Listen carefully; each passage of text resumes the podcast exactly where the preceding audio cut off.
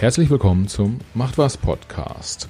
Heute mal nicht das klassische Interview-Setup, sondern ein Gespräch zu dritt. Zu Gast sind Konstanze Buchheim und Martina van Hettinger. Die beiden sind Partnerinnen bei der Personalberatung iPotentials und kümmern sich darum, Führungskräfte auf die richtigen Positionen zu bekommen, beziehungsweise Unternehmen dabei zu, zu unterstützen, die richtigen Führungskräfte für ihr Unternehmen zu gewinnen. Mit den beiden schaue ich mir an, wie der deutsche Arbeitsmarkt aktuell so tickt. Wir schauen aus beiden Perspektiven drauf, sprich, wie kriege ich es als Unternehmen hin, die richtigen Leute hochmotiviert an der richtigen Stelle im Unternehmen arbeiten zu haben. Und auf der anderen Seite schauen wir, wenn ich einen Job suche, wie mache ich das eigentlich? Wie finde ich den richtigen Job, der natürlich auch noch top bezahlt ist, wenn mir das denn wichtig ist und äh, wo ich die richtigen Aufgaben habe. Insgesamt ein spannender Podcast und ich finde ja tatsächlich aus meiner Perspektive das äh, super interessante ist, dass man einfach mal die Unternehmens- und die Arbeitnehmerperspektive miteinander vergleichen kann und schaut, wo jeweils die Herausforderungen liegen. Und wenn man ehrlich ist, die Herausforderungen sind tatsächlich gar nicht so unterschiedlich und die Anforderungen sowohl an Unternehmen als auch an die Mitarbeiter haben relativ große Schnittmengen. Welche das sind, erfahrt ihr im Podcast und ihr erfahrt auch, ob unsere preußische Arbeitsethik dem Thema New Work entgegensteht oder ob man das auch irgendwie in Harmonie bringen kann. Hört mal rein. Und sage herzlich willkommen im Macht was Podcast. Heute äh, das erste Dreiergespräch sozusagen im Macht was Podcast. Ich habe zwei Damen äh, zu Gast, deren Firma iPotentials heißt und äh, da sie das wahrscheinlich sehr viel besser können als ich, überlasse ich Ihnen mal die äh, Vorstellung. Wer seid ihr? Was macht ihr? Und warum macht ihr, was ihr da so tut? Dankeschön. Hallo Michael erstmal. Hallo. Ich, ich würde sagen, ich fange einfach an, schon die Schwierigkeiten im Dreiergespräch. also mein Name ist äh, Konstanze Buchheim.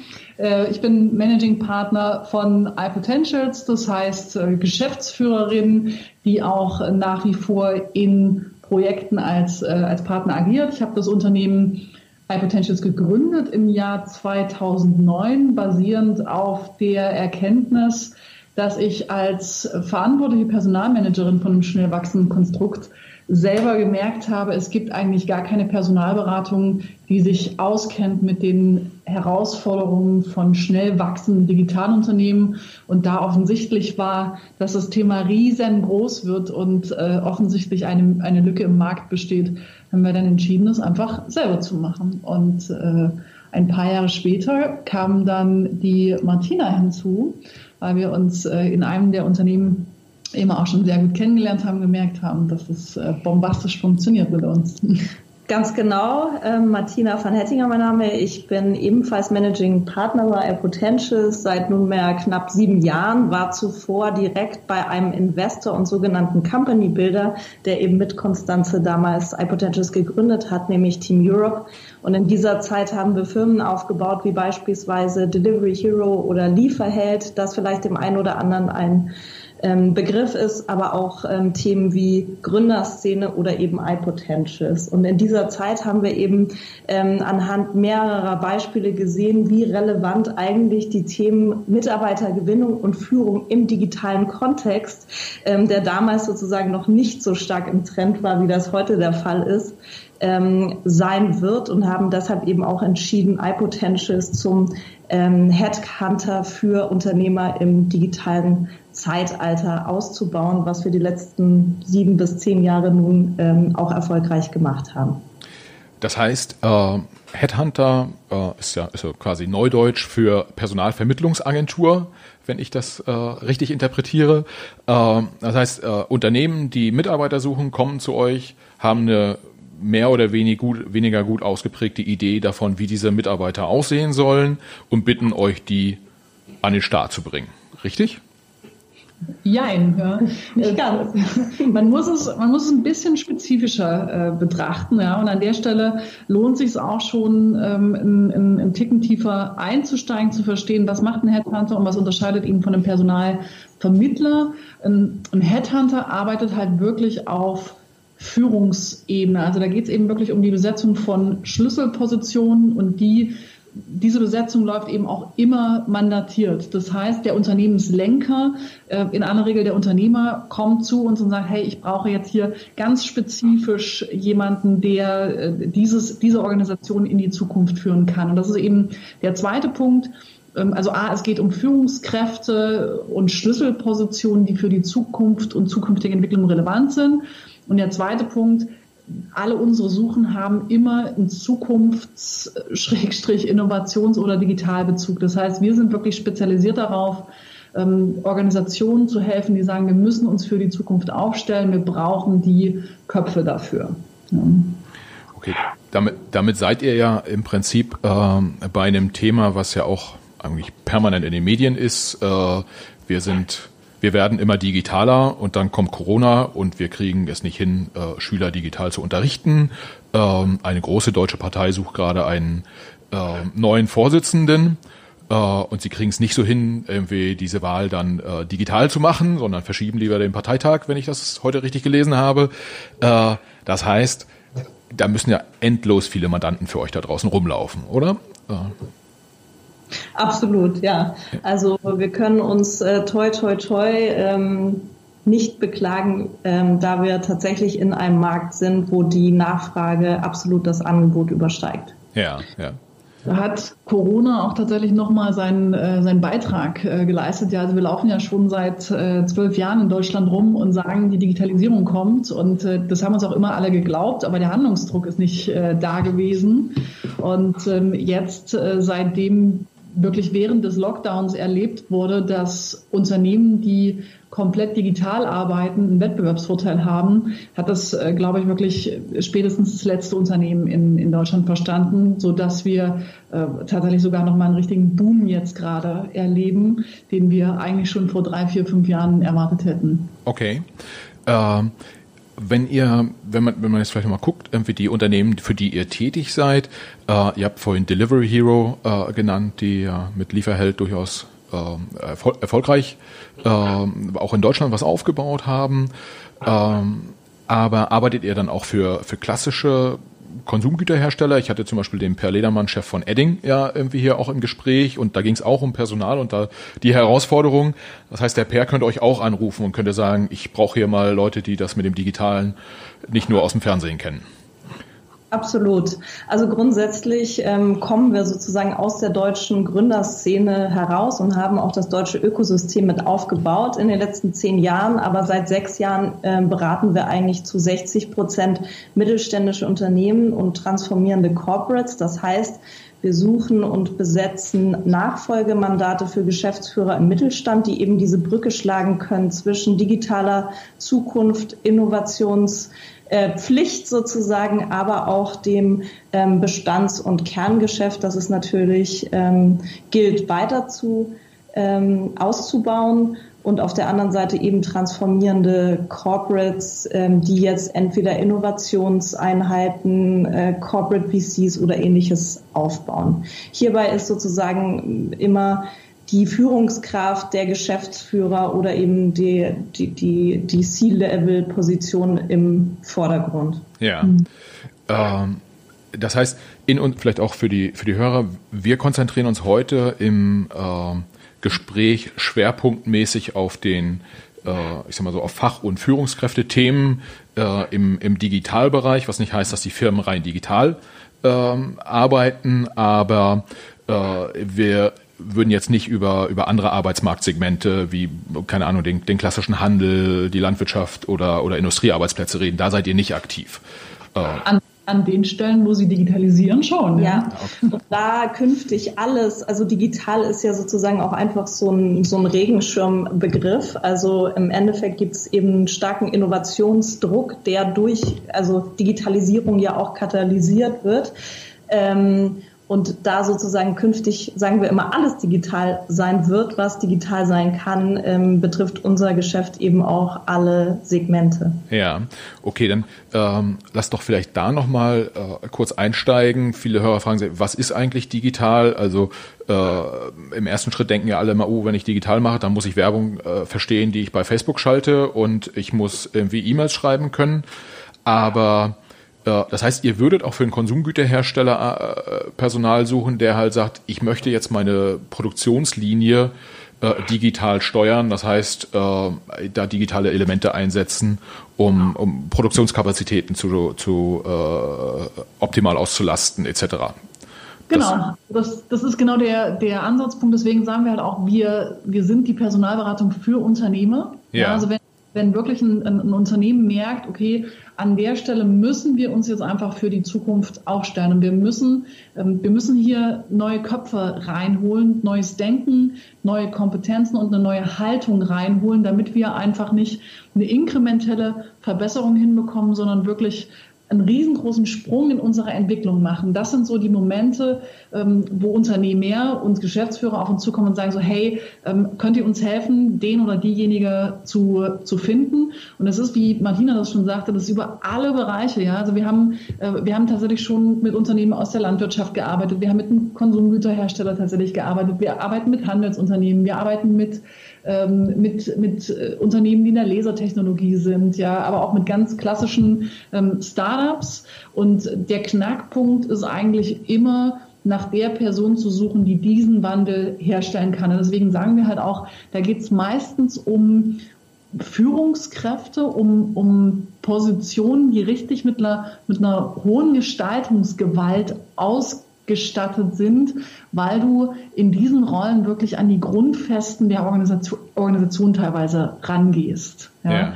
ja. es geht dann selten um wirklich die Spezialisten, die dann in dem Bereich arbeiten, sondern um die Führungskräfte, die diesen Bereich überhaupt erstmal gestalten. Und ganz häufig ist da auch so, dass Unternehmen zu und sagen, ähm, ich ich weiß gar nicht, wen ich brauche, könnte mir erstmal dabei helfen, zu definieren, wen ich hier reinholen muss. Und da fängt eigentlich auch schon ähm, unsere Beratung an. Und das ist auch das, was Personalberatung von Personalvermittlung unterscheidet. Es braucht eben wirklich eine ganz, ganz, ganz detaillierte Auseinandersetzung mit der Unternehmensstrategie, mit dem, was die Organisation vorhat und einem Abgleich des Marktes dann auch zu sagen, wie heißt so jemand, ja, ähm, welche, welche Persona äh, bedeutet das und ähm, wie finde ich so jemanden? Ja, äh, also ehrlicherweise, ich wurde in meiner Karriere relativ selten angesprochen von äh, Headhuntern, warum auch immer, ja, also kommen wir vielleicht nochmal drauf.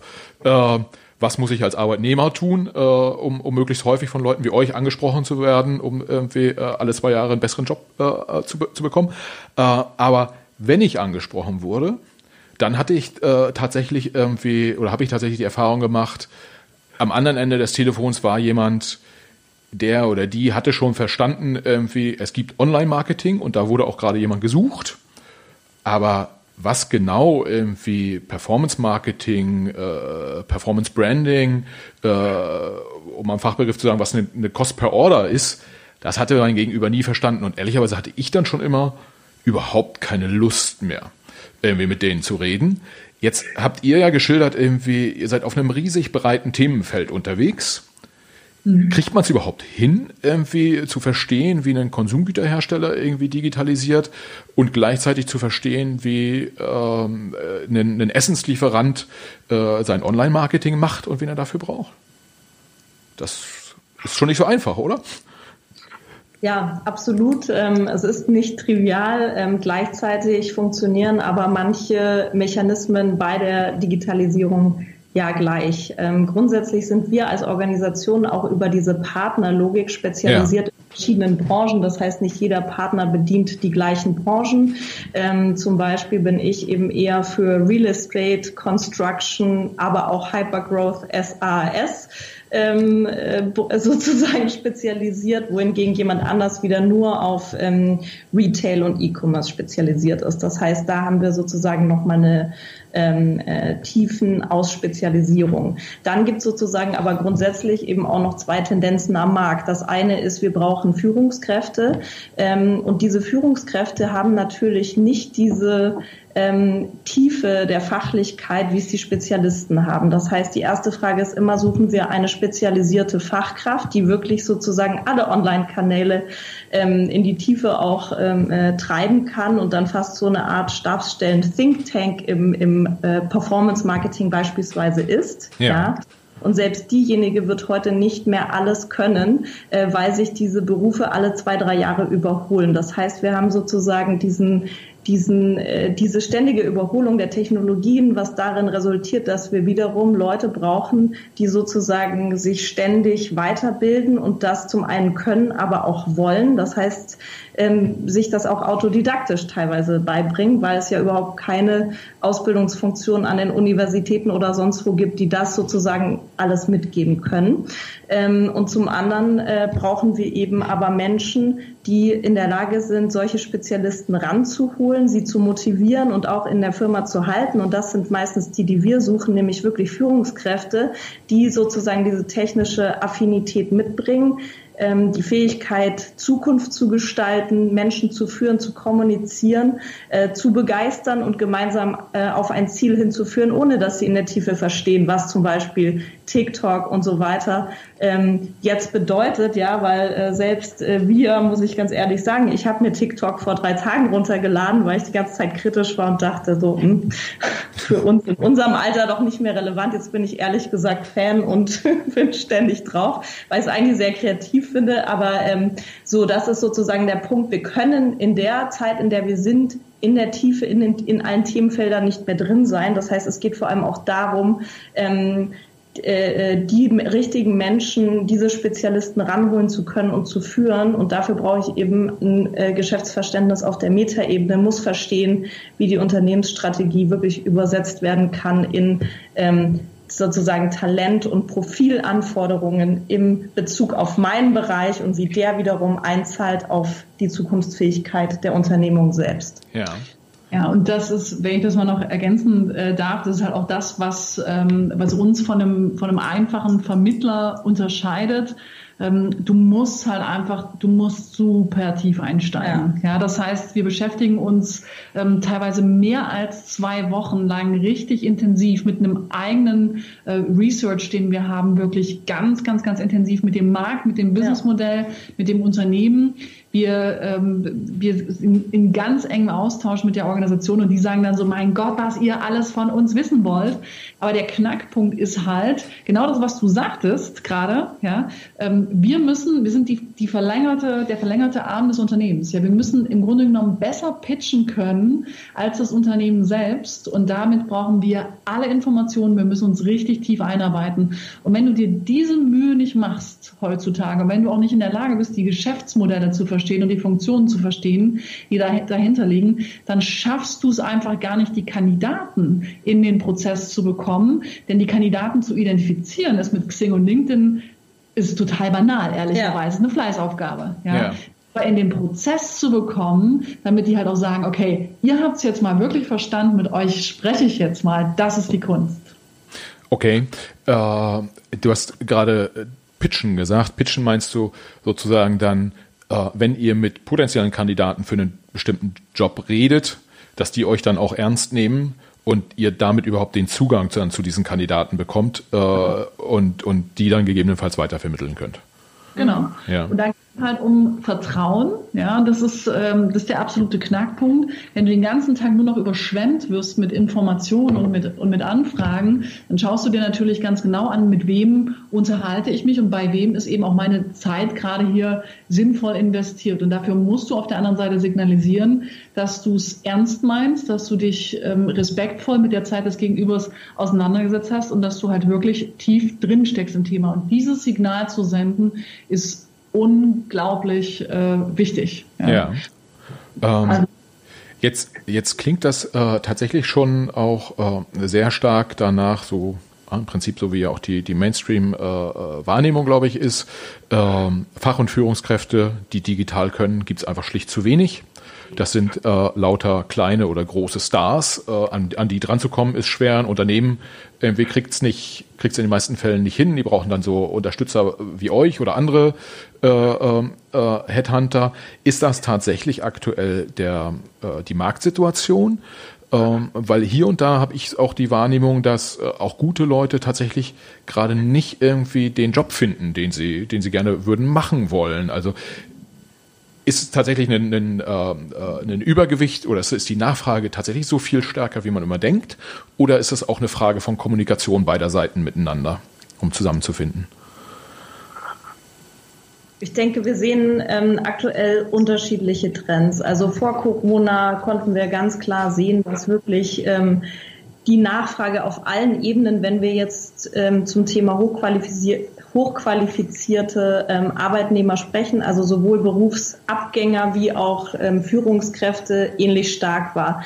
Ähm, jetzt seit äh, durch Corona natürlich auch ein starker Einstellungsstopp bei den Großen stattgefunden hat, einfach auch durch Thema ähm, Kurzarbeit, ähm, Konzentration aufs Kerngeschäft und so weiter, ist der Trend ein bisschen anders gelagert. Wir haben immer noch eine sehr, sehr hohe Nachfrage im, im Führungsbereich und im Fachspezialistenbereich.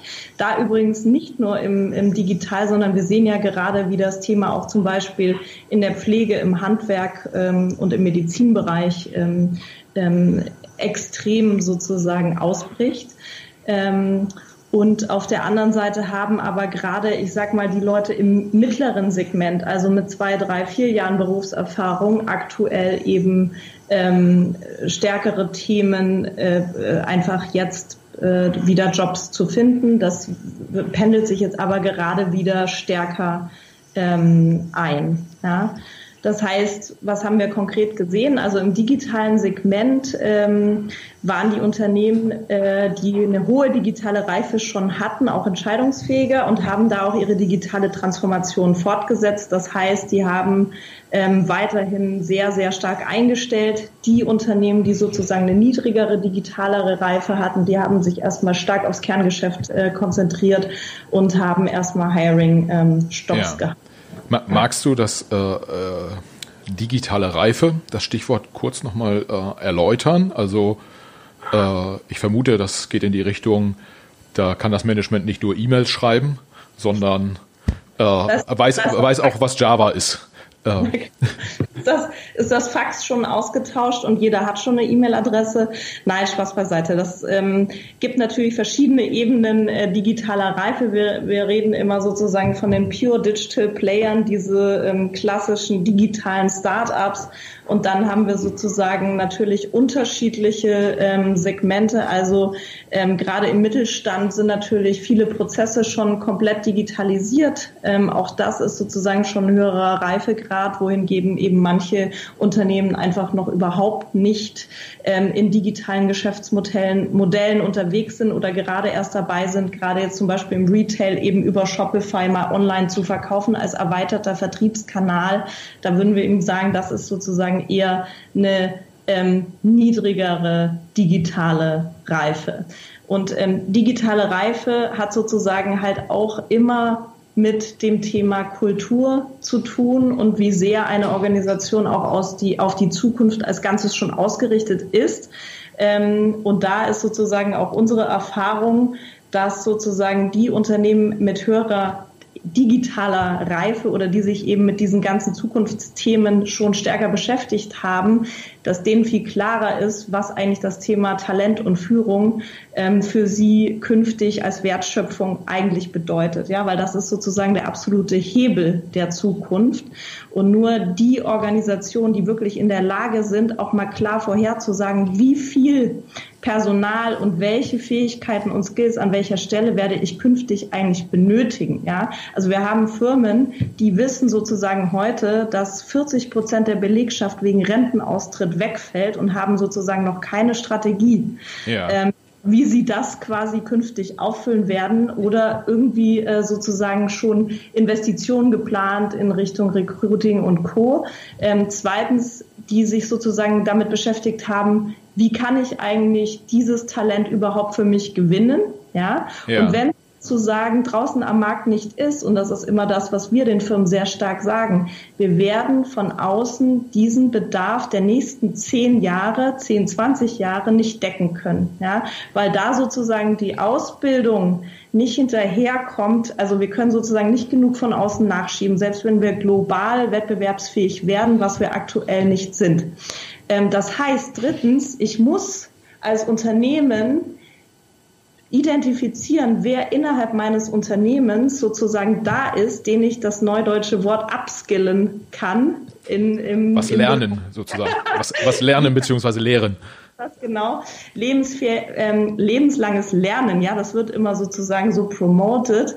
Ähm, aber es ist tatsächlich so wichtig, wie es klingt, weil ähm, es geht nicht darum, wie jung und wie digital und wie hip sind die Leute, sondern welche Haltung haben sie? Sind sie veränderungsbereit? Sind sie technisch affin? Sind sie bereit, nochmal ähm, auch, sich auf die sozialen Medien zu begeben oder nicht, weil sie jetzt eben anders rekrutieren müssen und nicht mehr nur eine Stellenausschreibung publizieren können ja. und so weiter. Äh, vielleicht äh, genau. ähm, auf, die, auf die Unternehmen geschaut, kann man auch sagen, dass die die sich, sich sicher fühlen, sozusagen, dass die digital schlechter aufgestellt sind und die, äh, die sozusagen den Wettbewerb stärker wahrnehmen, dass die digital besser aufgestellt sind. Ich sage mal, also man, man sagt ja zum Beispiel die Silicon Valley äh, Companies, Facebook, Google und Co. Äh, da sind die Gründer und auch das Management ist paranoid, so nach dem mhm. Motto, wenn wir uns selber nicht äh, äh, killen oder unser aktuelles mhm. Geschäftsmodell, dann tut's halt jemand anders. Mhm. Äh, und ist ja so eine Floskel, die, die immer wieder äh, durch die, durch die Startup-Branche getragen wird. Äh, aber die sind natürlich hoch innovativ und die sind total digital. Äh, bei deutschen Unternehmen, zumindest ich ab und zu den Eindruck, dass man sagt, na ja, wir sind ja irgendwie ganz gut aufgestellt, irgendwie Stichwort Automobilindustrie, irgendwie, das läuft ja hier auch super mit dem Diesel und äh, ja, das ist jetzt keine, keine, keine Wertung in Bezug auf Elektrofahrzeuge äh, oder ja. Diesel, aber, aber die, die, die Botschaft, die gesendet sind, wir sind stark, wir wissen, wie es geht, äh, die da draußen, die, die werden es nicht hinkriegen, äh, uns kaputt zu machen, dass die, die, die sowas sagen, digital schlechter unterwegs sind und auch größere Probleme haben, gutes digitales Personal zu finden? Äh, oder spielt dieses, dieses State of Mind keine, keine Rolle? State of Mind ist alles. also wir sagen auch immer, Entwicklung beginnt mit dem Verlassen der Komfortzone. Und äh, die Komfortzone zu verlassen, tut immer weh. Ja? Und der menschliche Geist, der Mensch per se, versucht, Schmerz zu vermeiden. Das heißt, wenn es nicht wirklich notwendig ist, dann bleibe ich innerhalb des Bereiches, in dem es nicht so weh tut. Und das ist durchaus eine Situation, die wir noch sehen. Die sehen wir auf Unternehmensseite, die sehen wir aber auch auf Arbeitnehmerseite, also auch auf Mitarbeiterseite es gibt gar nicht so viel Veranlassung, sich jetzt tatsächlich zu bewegen und auch mit äh, zukünftigen Inhalten auseinanderzusetzen, weil es uns an vielen Stellen noch viel, viel, viel zu gut geht. tut ja, oder geht und ähm, deswegen auch eine Haltungsveränderung noch gar nicht äh, noch gar nicht eingesetzt hat. Ja, das heißt, auch wenn du mal auf die auf die Führungskräfte schaust und die Haltung, die da vertreten sind, dann musst du nur mal reingucken, warum sind die Führungskräfte geworden? Ja. ja in den großen Organisationen. Und das spielt immer Ego in der Vergangenheit eine Rolle. Ja, das heißt, du bist Manager geworden, weil der Aufstieg eben auch sozialen Aufstieg bedeutet hat, weil der Status bedeutet hat, weil der Macht bedeutet hat und weil dir in einer Rolle, in die du dich reingearbeitet hast und ähm, Macht erarbeitet hast, konnte dir nicht so viel passieren. Ja? ja. Innovation lebt aber davon, dass du dich streitest in der Organisation. Ja, dass du auch mal sagst, so, hey, hast du darüber mal nachgedacht? Und das halt nicht immer nur die Rolle mit der, mit der höchsten Macht sagt, du brauchst da nicht drüber nachzudenken, ich habe da schon drüber nachgedacht, mach einfach, was ich dir sage. Ja. ja? Und, kann das, und diese Bereitschaft ist einfach gar nicht da, sich da auseinanderzusetzen. Kann es sein, dass äh, da im Management vieler Unternehmen auch das Alter äh, dieser Manager eine, eine, Rolle spielt. Also jetzt meine persönliche Erfahrung aus Medienunternehmen, aus deutschen Medienunternehmen ist halt, äh, dass ich das oder mein Gefühl daher äh, aus diesen Erfahrungen kommt in die, in die Richtung, dass halt äh, jemand sagt, ja, das mit dieser, keine Ahnung, irgendwie, dass wir da jetzt Internet machen, das können wir machen, aber müssen wir nicht so richtig investieren, weil irgendwie kommt ja eh erst später und wenn man das so hört, denkt man sich so, naja, klar, irgendwie, du gehst halt in, auch in zehn Jahren in Rente, dir ist egal. Äh, ist, könnt ihr das bestätigen oder? Also ja, total. Es, es, korreliert sehr stark mit dem Alter. Ja, aber es geht da weniger um die Perspektive von, ich bin ja auch nur zehn Jahre da, als um das, was dich geprägt hat. Ja, also das heißt, wie bist du ähm, grundsozialisiert worden in deinem Elternhaus? Ähm, welches Konzept von Führung hast du hast du erlebt? In welchem Konzept von Führung bist du äh, bist du groß geworden? So und da ähm, da brauchst letztendlich ein Umdenken und da verändern sich auch die Anforderungen an, an Führungskräfte, eben aus dem eigenen Ego heraustreten zu können und nutzerorientiert für den Kunden agieren zu können, zu sagen, hey, wie muss ich denn meine Organisation aufstellen, damit sie den maximalen, den bestmöglichen Mehrwert bringt? Und das ist das, was du vorhin angesprochen in den Silicon Valley Unternehmen äh, passiert. Ja, die müssen sich brachial auf den Kunden ausrichten. Je digitaler du bist, umso transparenter bist du und damit bist du umso bewertbarer für den Kunden da draußen. Und wenn du dich nicht ausrichtest, wenn du deine Organisation nicht ausrichtest auf den Kunden, dann hast du verloren. Und diese Ausrichtung auf den Markt, ja, auf den, auf den Markt als Institution, die die braucht hier noch eine ganze Weile, weil hier die Grundsozialisierung einfach äh, ist, okay, wir haben eine bestimmte Kernkompetenz, wir können was, deswegen produzieren wir X und dann drücken wir das, was wir können, was wir produziert haben, über Marketing in den Markt. Das ist ein ja. ganz anderer unternehmerischer Ansatz. Okay. Ja. Ähm, das heißt, also zusammengefasst, ein Stück weit heißt das ja auch, der Fisch stinkt vom Kopf.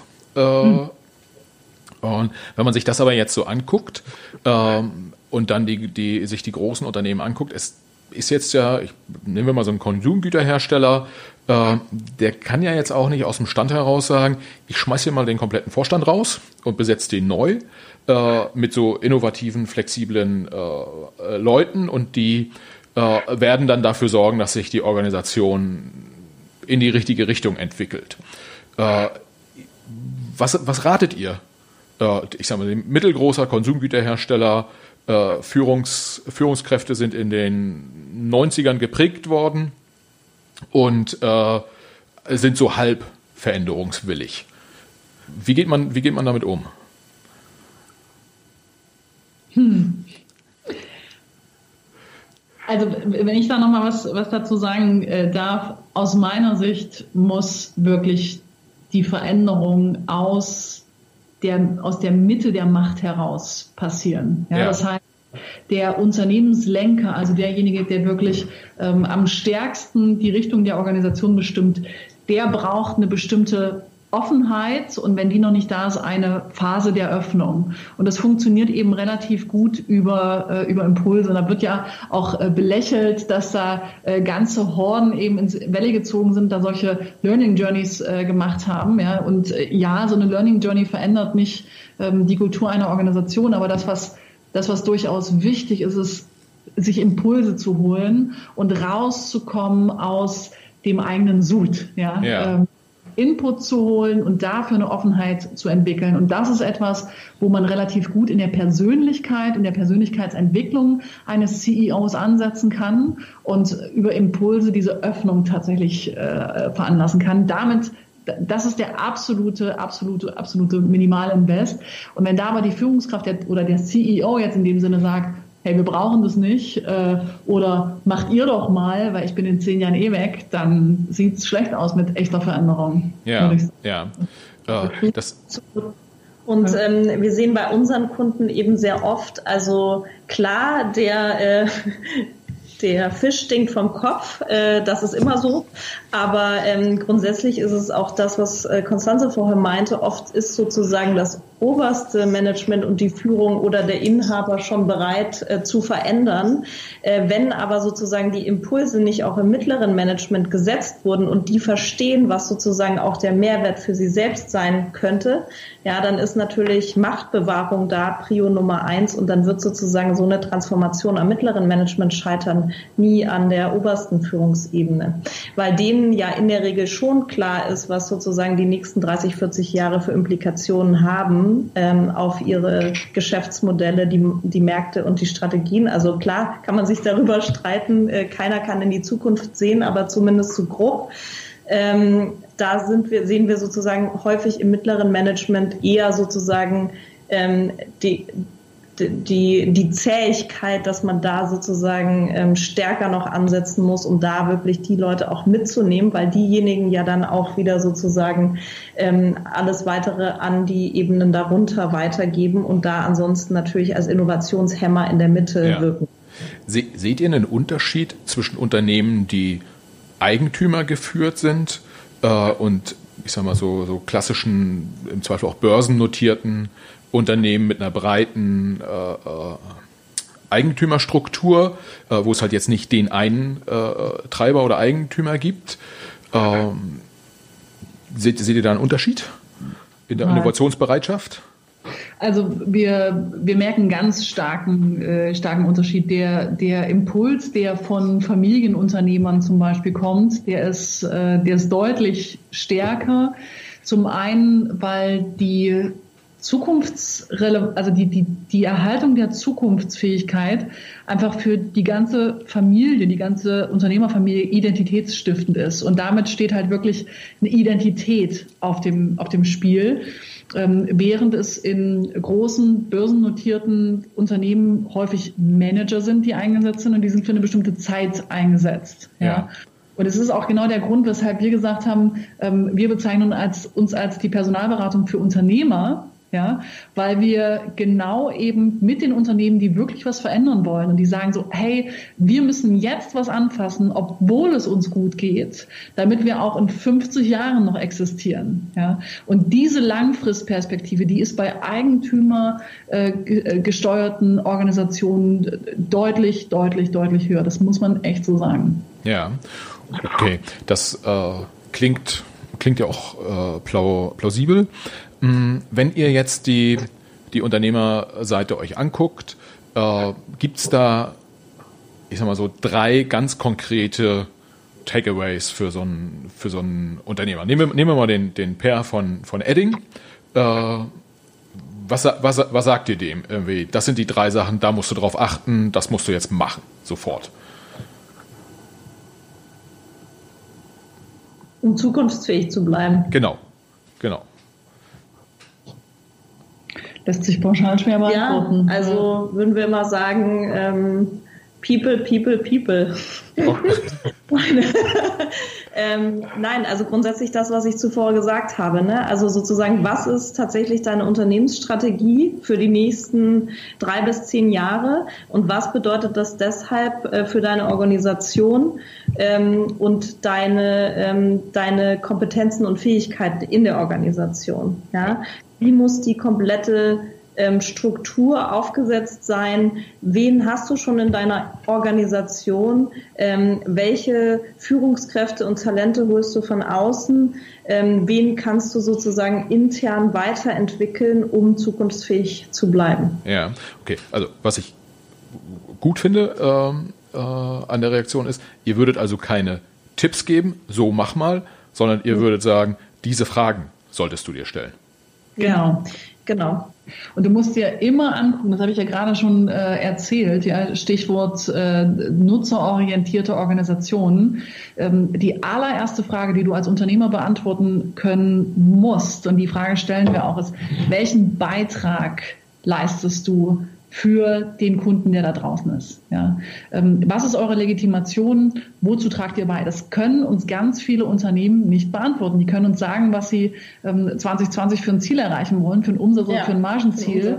Aber sie können uns nicht sagen, ähm, was ihr Beitrag da draußen für den Markt ist und was ihr Kundenversprechen ist. Und das musst du erstmal glatt ziehen. Und wenn du das glatt gezogen hast, dann weißt du auch, wie du das in ein Businessmodell übersetzt und dann weißt du auch, welche Businessmodelle du hinzunehmen kannst in den nächsten Jahren, um diesen Beitrag von dem ich gerade sprach, tatsächlich auch zu erstellen. Und wenn du das wiederum benennen kannst, dann kannst du ziemlich genau sagen, ähm, welche Kompetenzen muss ich mir mitarbeiterseitig reinholen oder ausbilden, damit ich in der Lage bin, das, was für den Kunden wichtig ist, tatsächlich in Zukunft auch zu erstellen. Ja. Und damit du das die ganze Zeit wirklich hinbekommst, ähm, würde ich dem Unternehmer empfehlen, persönliche Entwicklung, persönliche Entwicklung, persönliche Entwicklung. Ja, geh raus, hol dir Impulse und versuch rauszukommen aus den äh, teilweise sehr inzestiösen Gedanken, die ähm, in einem nicht offenen Unternehmen durchaus äh, kursieren. Ja, geh raus und hol dir Impulse.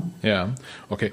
Äh, der Ansatz ist dann ja hat ja ein bisschen auch einen, einen gesellschaftlichen Aspekt, weil wenn ich es richtig interpretiere, funktioniert der nicht für Unternehmen, die sagen, ich mache jetzt hier mal irgendein Produkt, Hauptsache es ist hochmargig und prügel das man mit äh, Werbung in den Markt äh, und habe dann irgendwie richtig, guten, äh, richtig gutes Unternehmensergebnis, also finanziell.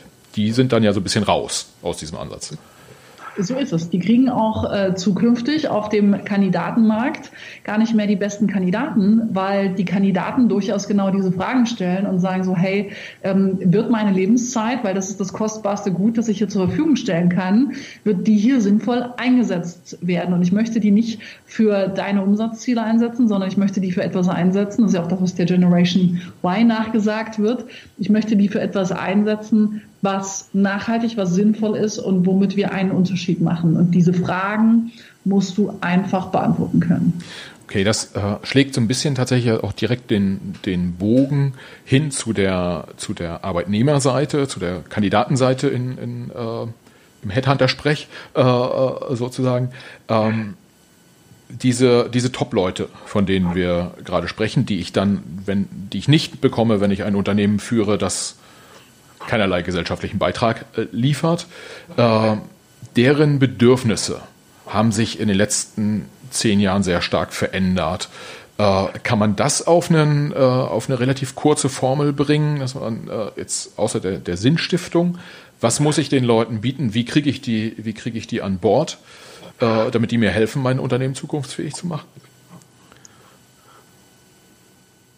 Ja, grundsätzlich, wie, ähm, wie du es gerade schon gesagt hast, Konstanze, ähm, die, die Gen Y ähm, wurde ja sehr stark sozialisiert, so in diesem Rahmen ein Kind, äh, zwei Autos, äh, zwei berufstätige Eltern, keine finanziellen Sorgen, ähm, mit sozusagen dem Spruch, mein Kind, du kannst alles werden, was du willst, solange du es nur willst. Ja. Ähm, und so äh, haben wir sozusagen kandidatenseitig auch ein bisschen mit diesem Thema äh, zu tun ähm, sprich die, ähm, das Wort heißt YOLO, you only live once. Ja. Das heißt, you better make it count, ja, weil finanziell haben wir nicht die Sorgen unserer Vorgängergeneration, die wirklich damit beschäftigt waren, ähm, Haus und, und, und Autos und Sicherheit zu generieren, sondern wir sind damit beschäftigt, die Lebenszeit optimal zu nutzen und für uns zu maximieren.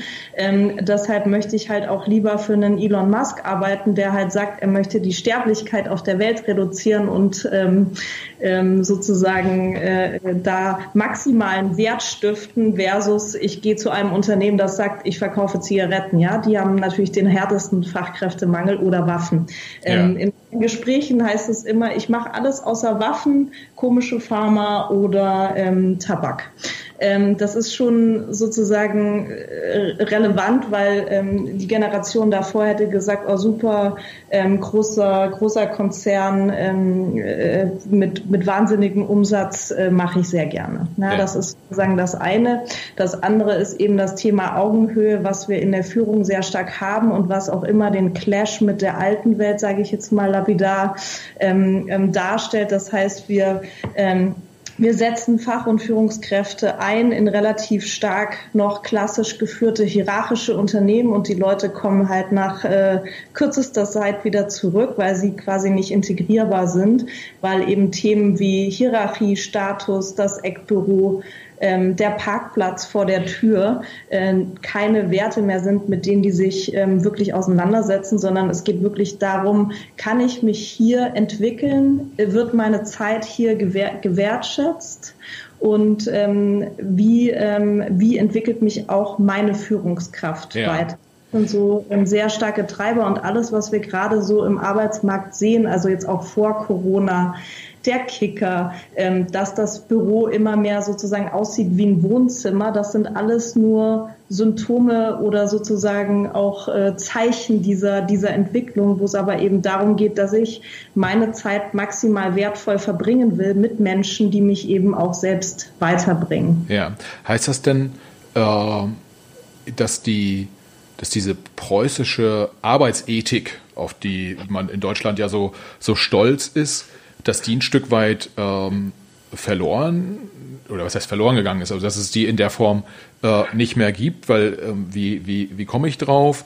Ähm, der, ähm, der Chef von Rocket Internet, Oliver Samwer, hat ja auch immer gesagt, wir sind so ein bisschen wie Bob der Baumeister, wir arbeiten ganz viel und äh, sind, sind sehr, sehr fleißig.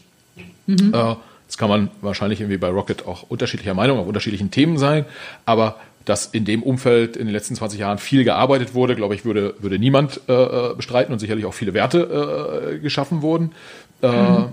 Aber ist das jetzt was, was so ein, so ein Stück weit verloren geht? Oder nicht verloren geht, klingt so negativ, was, äh, äh, was es in der Form nicht mehr, nicht mehr gibt? Ja, kann man so nicht sagen. Ja, das ist tatsächlich auch die, die Fehlannahme in puncto New Work. Ja, also wenn, wenn äh, draußen die Diskussion in den Medien über New Work stattfindet, dann geht das halt häufig in so eine Richtung von, ah, jetzt sind wir alle frei und wir können machen, was wir wollen und äh, zu Hause arbeiten und dies und das. Ja, und es ist aber tatsächlich gar nicht das, äh, das, das Konzept von, äh, von New Work. New, New Work heißt in dem Sinne, ähm, ist quasi eine Weiterentwicklung von Arbeit die letztendlich sagt, hey, wir alle arbeiten jetzt auf Augenhöhe. Jeder trägt mit dem, was er oder sie kann, ähm, zu dem Gesamtergebnis, auf das wir abzielen, also zu dem Sinn, ja, zu der Identität auch, äh, auch bei. Und das aber nicht, weil er geschlagen wird ja, oder weil er genötigt wird oder weil er oder sie Geld dafür bekommt, sondern weil er oder sie es will. Ja. Und das ist der große Unterschied. Und das heißt, Du gehst in so einen Trade-off von Freiheit und Verantwortung. Das heißt, du kriegst ganz viele Freiheiten, du kriegst aber auch gleichzeitig mit der Freiheit die Verantwortung, eigenverantwortlich, selbstgesteuert wirklich an deinen Zielen umzusetzen. Und das setzt sozusagen auf Fleiß, auf Disziplin, also sogar Selbstdisziplin, nicht nur im ja. Sinne von systemische Disziplin. Ich halte mich an die Regeln. Das ist eher so das preußische System. Ja. ja dann ähm, ist eine Weiterentwicklung des preußischen Systems sozusagen, ja, nämlich in Selbstdisziplin. Jetzt, jetzt steht niemand hinter dir und sagt dir, was du zu tun hast. Du musst es selber wissen. Und diese Eigenverantwortung, diese Selbststeuerung ist, ähm, die kommt mit ganz viel Freiheit. Die bedeutet aber eben auch, wie ich es gerade gesagt habe, Verantwortung und setzt damit ganz hohe Anforderungen an, an den einzelnen Mitarbeiter. Das heißt, New Work an sich ist nochmal eine Stufe mehr und nochmal eine Stufe höher und nochmal eine Stufe schwieriger, schwieriger ja. sozusagen die reine Direktive ist. Ja? Und, ähm, also letzter, äh, letzter Aspekt dazu, ähm, damit jemand ähm, tatsächlich eben auch diese Verantwortung übernehmen kann, ja, musst du letztendlich als Organisation auch Freiräume dafür schaffen, über die Art und Weise der Führung, die du, ähm, die du, die du gibst, dass jemand zwar fleißig und ähm, diszipliniert an einem Ergebnis arbeitet, aber ohne, dass da die ganze Zeit jemand dahinter steht und sagt, du musst jetzt, du musst jetzt, du musst jetzt.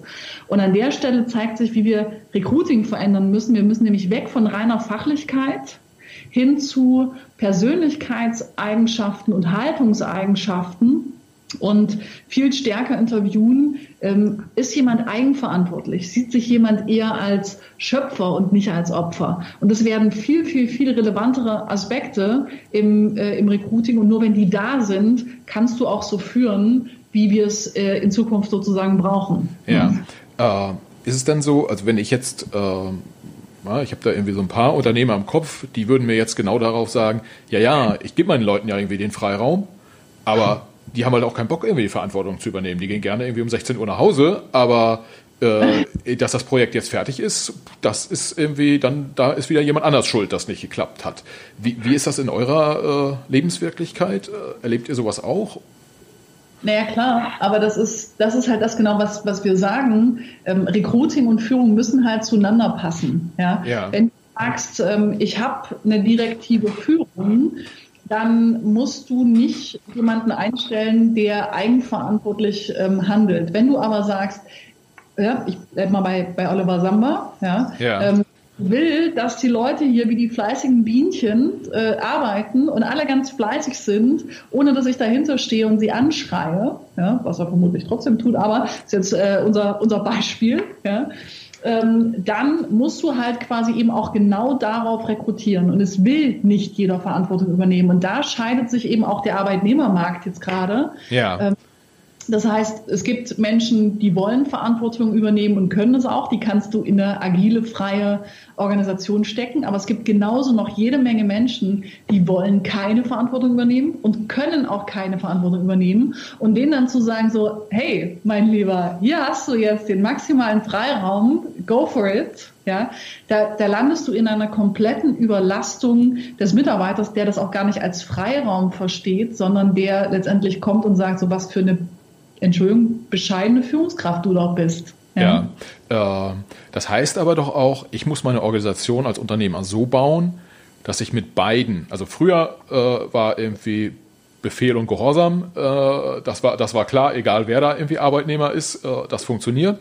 Heute muss ich äh, die Organisation so bauen, dass auf der einen Seite äh, ich Leute zufriedenstelle, die klare Ansagen haben möchten und vielleicht auch eine gewisse Kontrolle und ich muss gleichzeitig aber auch den, korrigiert mich, aber immer größer werdenden Anteil an Mitarbeitern zufriedenstellen, die die hohen Freiheitsgrade brauchen, mhm. äh, um, um produktiv äh, tätig zu sein.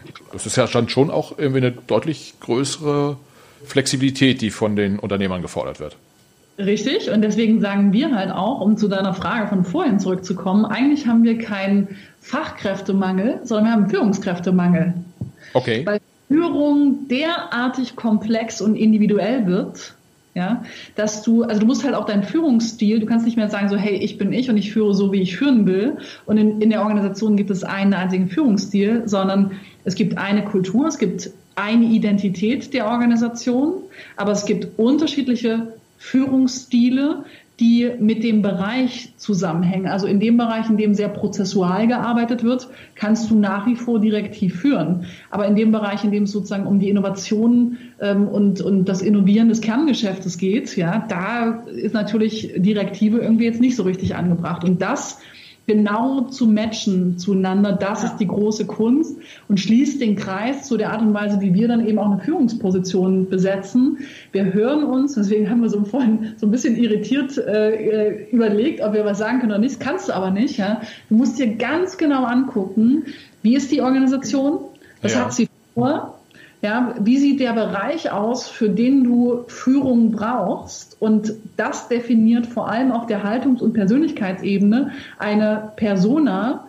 Und dann geht es gar nicht bei den Führungskräften so sehr um bestimmte Fachlichkeiten, sondern dann geht es um äh, die Kompetenzen und die Persona, die wir, die wir rekrutieren. Und das ist eben halt äh, das, was ähm, wo es noch gar nicht so viele gibt, weil die Digitalszene in Deutschland ist 15 Jahre alt. Ja. ja.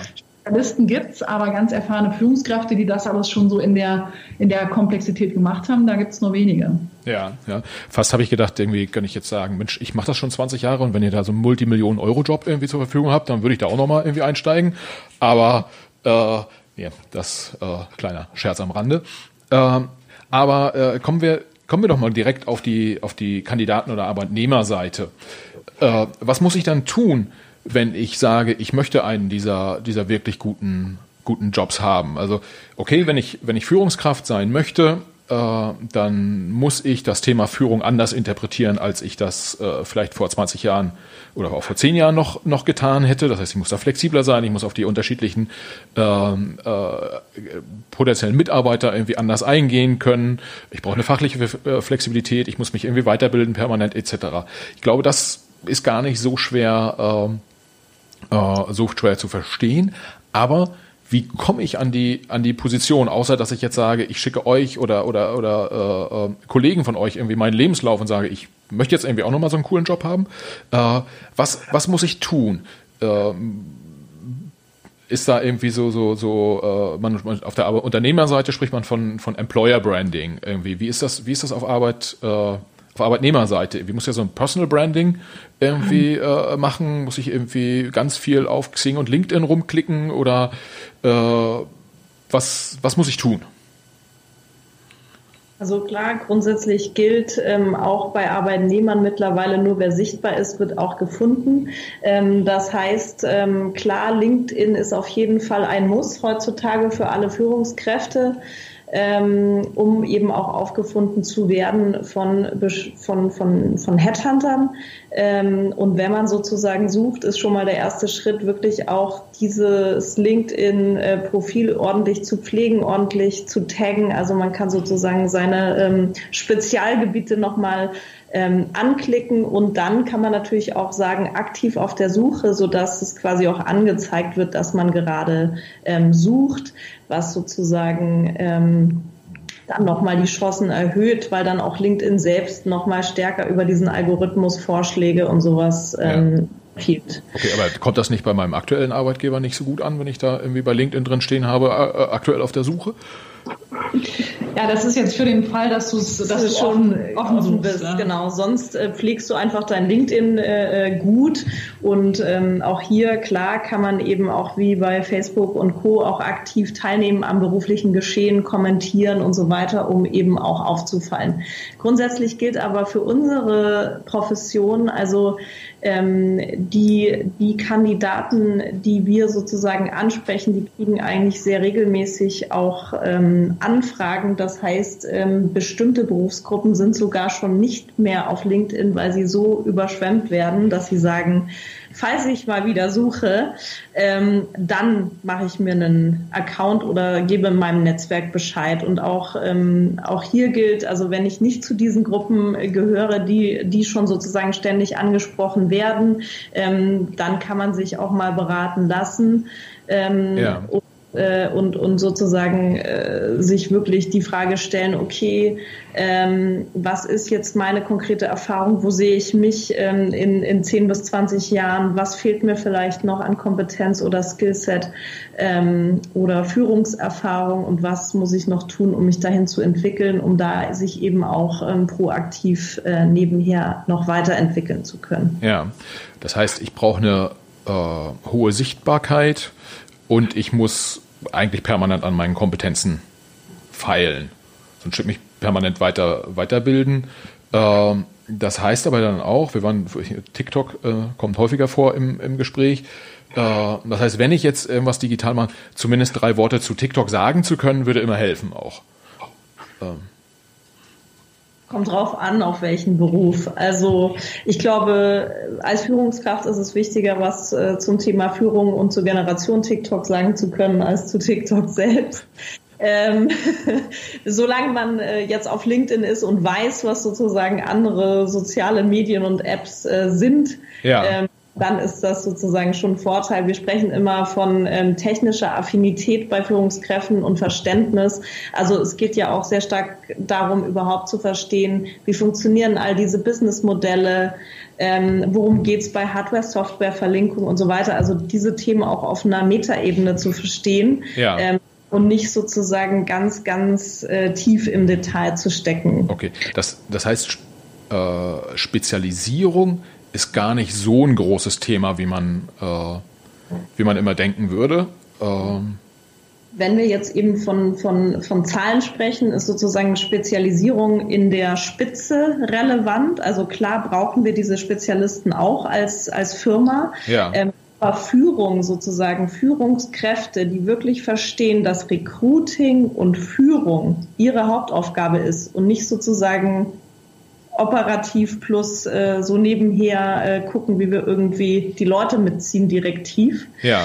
Das ist sozusagen das Bottleneck aktuell in der Wirtschaft. Ja, das heißt. Es gibt, ein, es, wenn ich das, das noch einschmeißen darf, es gibt ein relativ einfaches Modell, mit dem wir, mit dem wir arbeiten. Ja, das unterscheidet im Grunde genommen drei Rollen in einer Organisation. Die, die Experten, die Manager und die Unternehmensführung. Und die Experten arbeiten in einer Organisation und bringen ihre Spezialexpertise ein. Die sollten deshalb eben auch eine Spezialexpertise haben. Ja. ja. die, die wirklich ein Thema beherrschen wollen, die in dem Thema drin sein wollen. Die Manager arbeiten an einer Organisation, aber nach innen gerichtet. Das heißt, sie steuern die Experten. Ja. Das aber eben auch, wenn dein, deine Leidenschaft die Expertise in einem bestimmten Feld ist, ja, und äh, du bewegst dich in so eine Managementrolle, dann äh, versuchst du die ganze Zeit quasi selber noch in den Themen zu arbeiten, anstatt Systeme und Prozesse zu bauen. Und da musst du dich einfach fragen, wer bin ich und wer will ich sein, ja? Und die Unternehmensführung wiederum, die baut auch an der Organisation, aber nach außen gerichtet. Das heißt, die definiert die Richtung und die Strategien und die Taktiken und die Management-Ebene fungiert im Grunde genommen wie so eine Übersetzungs-, Übersetzerebene zwischen Unternehmensführung und Experten. Und du brauchst, und das ist das Wichtige, ja. ist keine Wertung in diesen drei Rollen im digitalen Zeitalter, sondern du brauchst alle drei Rollen, um diesen Beitrag zu leisten. Und sie müssen miteinander ähm, tatsächlich flawless agieren, damit du das Ergebnis herstellen äh, kannst. Du musst dich aber selber fragen, als, als potenzieller Mitarbeiter oder, oder wie wir sagen, Kandidat, ja, wer will ich sein? Ja. Und wer kann ich realistisch sein? Und da halt nicht irgendwie zu sagen, hm, das ist denn attraktiv draußen am Markt, sondern genau wie wir es vorhin bei Unternehmen gesagt haben, du musst als Unternehmen sagen können, für wen du einen Beitrag leisten kannst und wer du bist. Und okay. genau das ja. müssen Arbeitnehmer oder Mitarbeiter für sich auch sagen können. Ja. Wer bin ich? Wozu kann und will ich beitragen und in welcher Rolle will ich das tun? Und wenn du das für dich verstanden hast, und das musst du beantworten können für dich heutzutage im digitalen Zeitalter, das ist der absolute Knackpunkt, ja, dann kannst du quasi dir auch eine Brand bauen und dann ist die Frage des Gefundenwerdens, die läuft über, ähm, so wie es Martina vorhin sagte, Sichtbarkeit und Sichtbarkeit produzierst du über Storytelling. Ja. Das heißt, erzähl eine Geschichte, die jemand da draußen nachvollziehen kann, die ihm oder ihr dabei hilft, einzuschätzen, wer du bist. Und wenn du dann noch Empfehlungsgeber im Netzwerk hast, die deine Geschichte bestätigen können und sagen, oh ja, mit dem oder der solltest du reden, wenn es um das Thema geht, ja, dann findest du auch einen Job. Ja. ja so das, das heißt, wenn ich jetzt äh, mal zwei, zwei kurze Beispiele, um es vielleicht auch für die Hörer äh, transparent zu machen.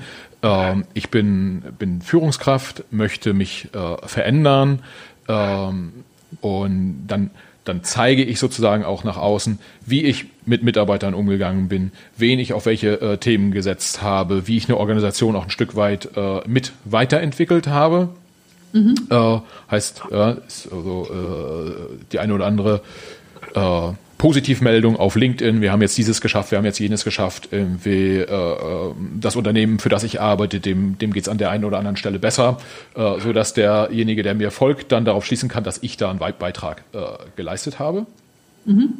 Wenn ich allerdings irgendwie Projektmanager bin, äh, dann kommuniziere, also dann, dann schaue ich klar auf diese Projekte und kommuniziere dann auch weiß ich nicht, jetzt habe ich eine neue Website online gebracht, jetzt haben wir, äh, äh, keine Ahnung, einen Produktionsprozess digitalisiert, was auch immer ich da gemacht habe, das äh, zeige ich nach außen und ja, kommentiere es im Zweifel auch, oder? Beispiel äh, jetzt, was du gerade sagtest mit, mit Projektmanagement. Ne? So, hey, ich habe mich gerade mit äh, folgendem Projektmanagement-Tool auseinandergesetzt. Ich finde es großartig, weil. Und äh, zwei Wochen später äh, veröffentlichst du wieder was und sagst so, hey, hier übrigens, ich habe mir ganz genau folgende Projektmanagement-Methode angeschaut. Wir haben das auch bei uns im Team ähm, ausprobiert. Hier sind unsere Erkenntnisse. Ja.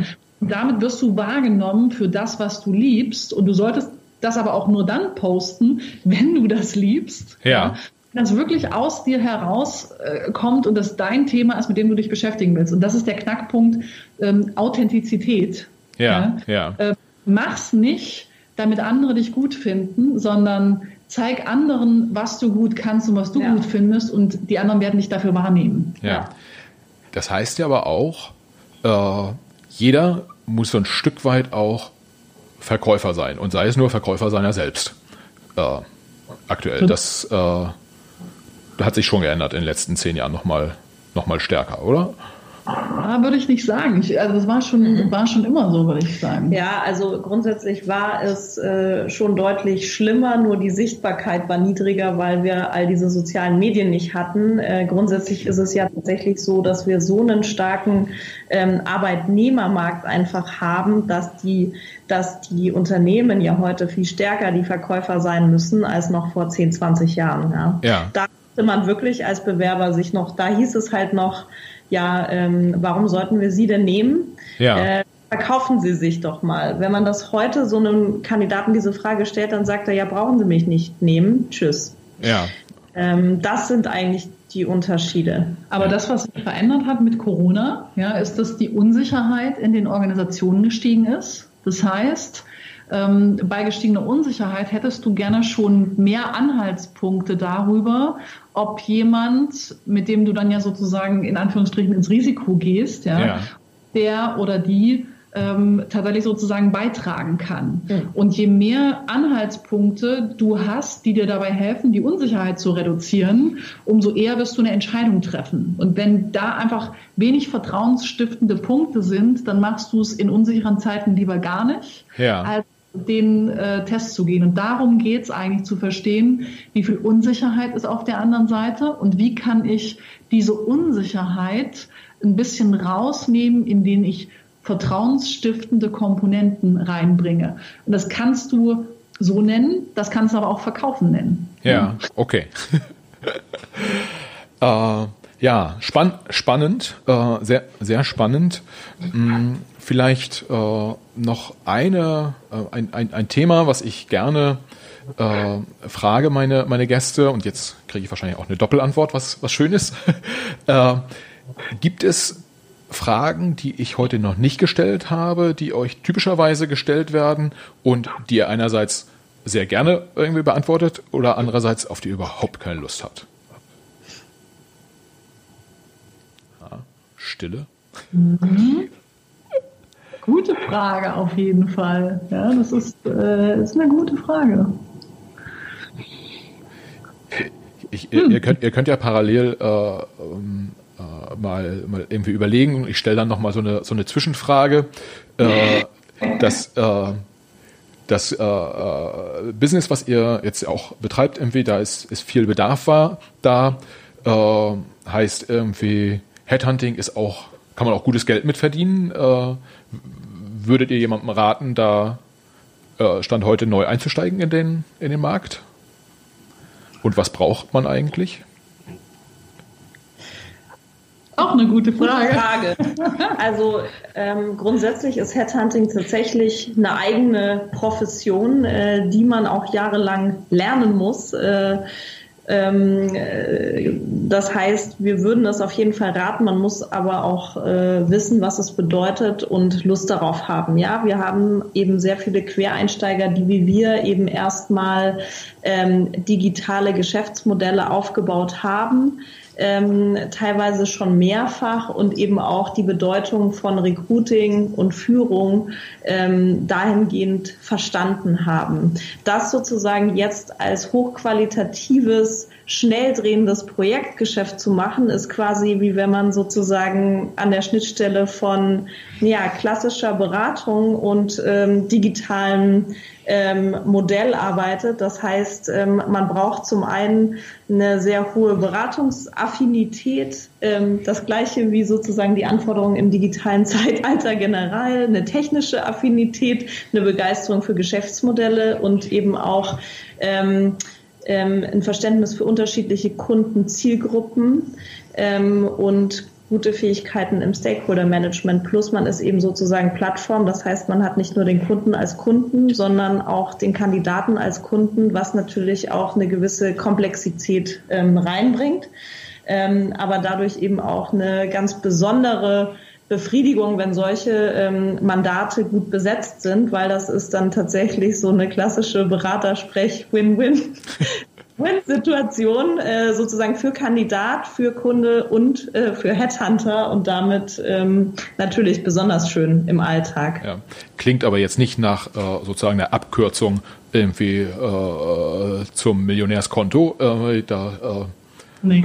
Nein, Nein, also echte, echte Personalberatung, ja, ähm, die wirklich qualitativ ist, ähm, ist eine hochverantwortungsvolle Aufgabe, weil du ähm, wirklich die Zukunft einer Organisation in den Händen hältst. Und ähm, diese Verantwortung musst du, musst du spüren und diese Verantwortung musst du auch gerecht werden. Und es ist, wie Martina gerade sagte, das, da musst du auch echt viele Inhalte drauf haben und verantwortungsvoll im Interesse des Gegenübers ähm, agieren. Du musst dich wirklich kümmern um den anderen. Ja, das ist ähm, das ist keine schnelle äh, Berufswahl und kein ich vergolde mal mein mein ja. Netzwerk. Das ist eher Personalvermittlung. Also ja. Vermittlung konzentriert sich wirklich auf das transaktionale Hin- und Herschieben von Lebensläufen. Aber das, um das auch nochmal klar zu machen, ist fernab von dem, ähm, was, äh, was wir tun. Ja, in so ein Beratungsprojekt fließen 400, 500 Zeitstunden. Das ist nicht ein, äh, ich habe gerade mal mit jemandem spannend geredet, äh, sprich doch mal mit dem. Ja, ja. ja. ja.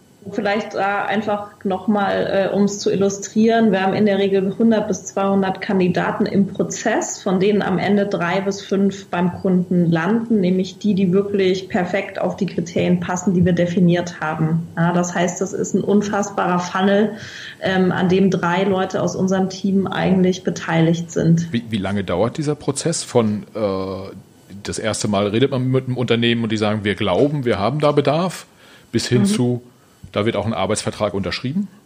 In der Regel drei bis sechs Monate, je nachdem, wie schnell es dann auch äh, am Ende auf Kundenseite geht. Okay. Je mehr Entscheidungsträger involviert, also wir sind nach drei Monaten an der Regel fertig. Ja? äh, je mehr Entscheidungsträger involviert sind, umso länger äh, kann es nach hinten raus dauern. Oder auch Sommerferien oder ähnliches, ja. genau. okay.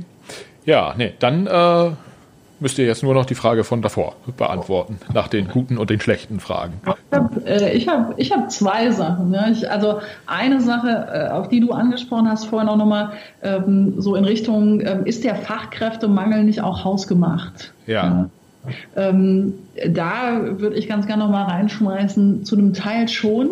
Ja, es gibt eigentlich mittlerweile, ich sag's nochmal, wir sind äh, 15 Jahre lang ähm, schon äh, im digitalen Markt ähm, es gibt eigentlich wirklich viele, viele, viele, viele Leute, die auf ähm, Expertenlevel wirklich im Digitalbereich sind.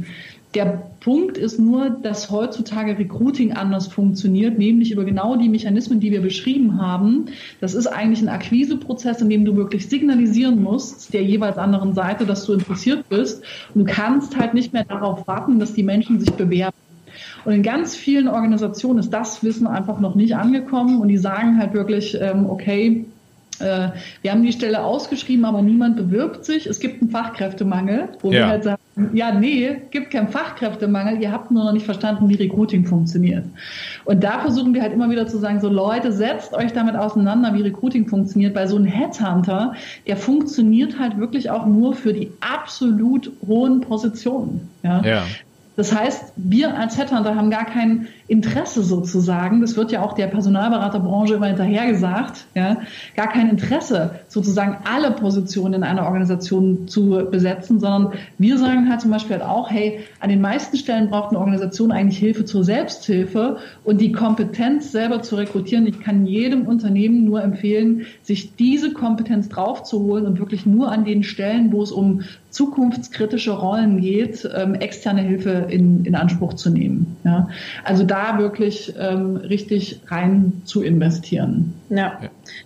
Absolut kann ich nur ergänzen im Sinne von, genau, es gibt keinen Fachkräftemangel, aber eben auch einen internen Ausbildungsmangel und einen Mangel an internen Strategie, wie man sozusagen im Thema Personal ähm, und Kompetenzen innerhalb einer Organisation wettbewerbsfähig bleibt. Ja, und ein wichtiger Punkt in Deutschland ist natürlich auch das Thema, öffnen wir uns internationalem Talent oder nicht?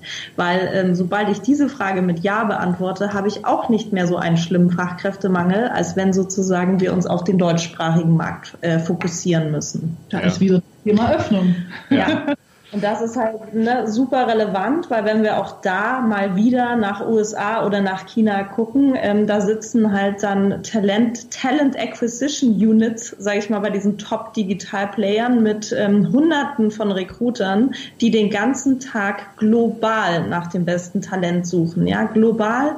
Ähm, und damit natürlich auch zusätzlich noch Leute aus Deutschland ähm, abwerben, aber auch wir sollten uns halt eben diesen internationalen globalen Blick ein bisschen öfter draufziehen und ein bisschen weniger in unserem ähm, klein-klein verharren, wenn es um Zukunft geht. Okay. Das, das ist doch äh, ein, äh, ja, fast schon ein schönes Schlusswort, äh, hm. wenn man, wenn man das so sagen kann, kann man, kann man im Prinzip ja zusammenfassen, egal ob äh, auf ähm, Arbeitnehmer- oder Arbeitgeberseite, Offenheit ist ein ganz, ganz wichtiger Aspekt, auch wenn das immer so ein bisschen auch als Phrase äh, äh, daherkommt. Da steckt wirklich was drin, man muss offen sein.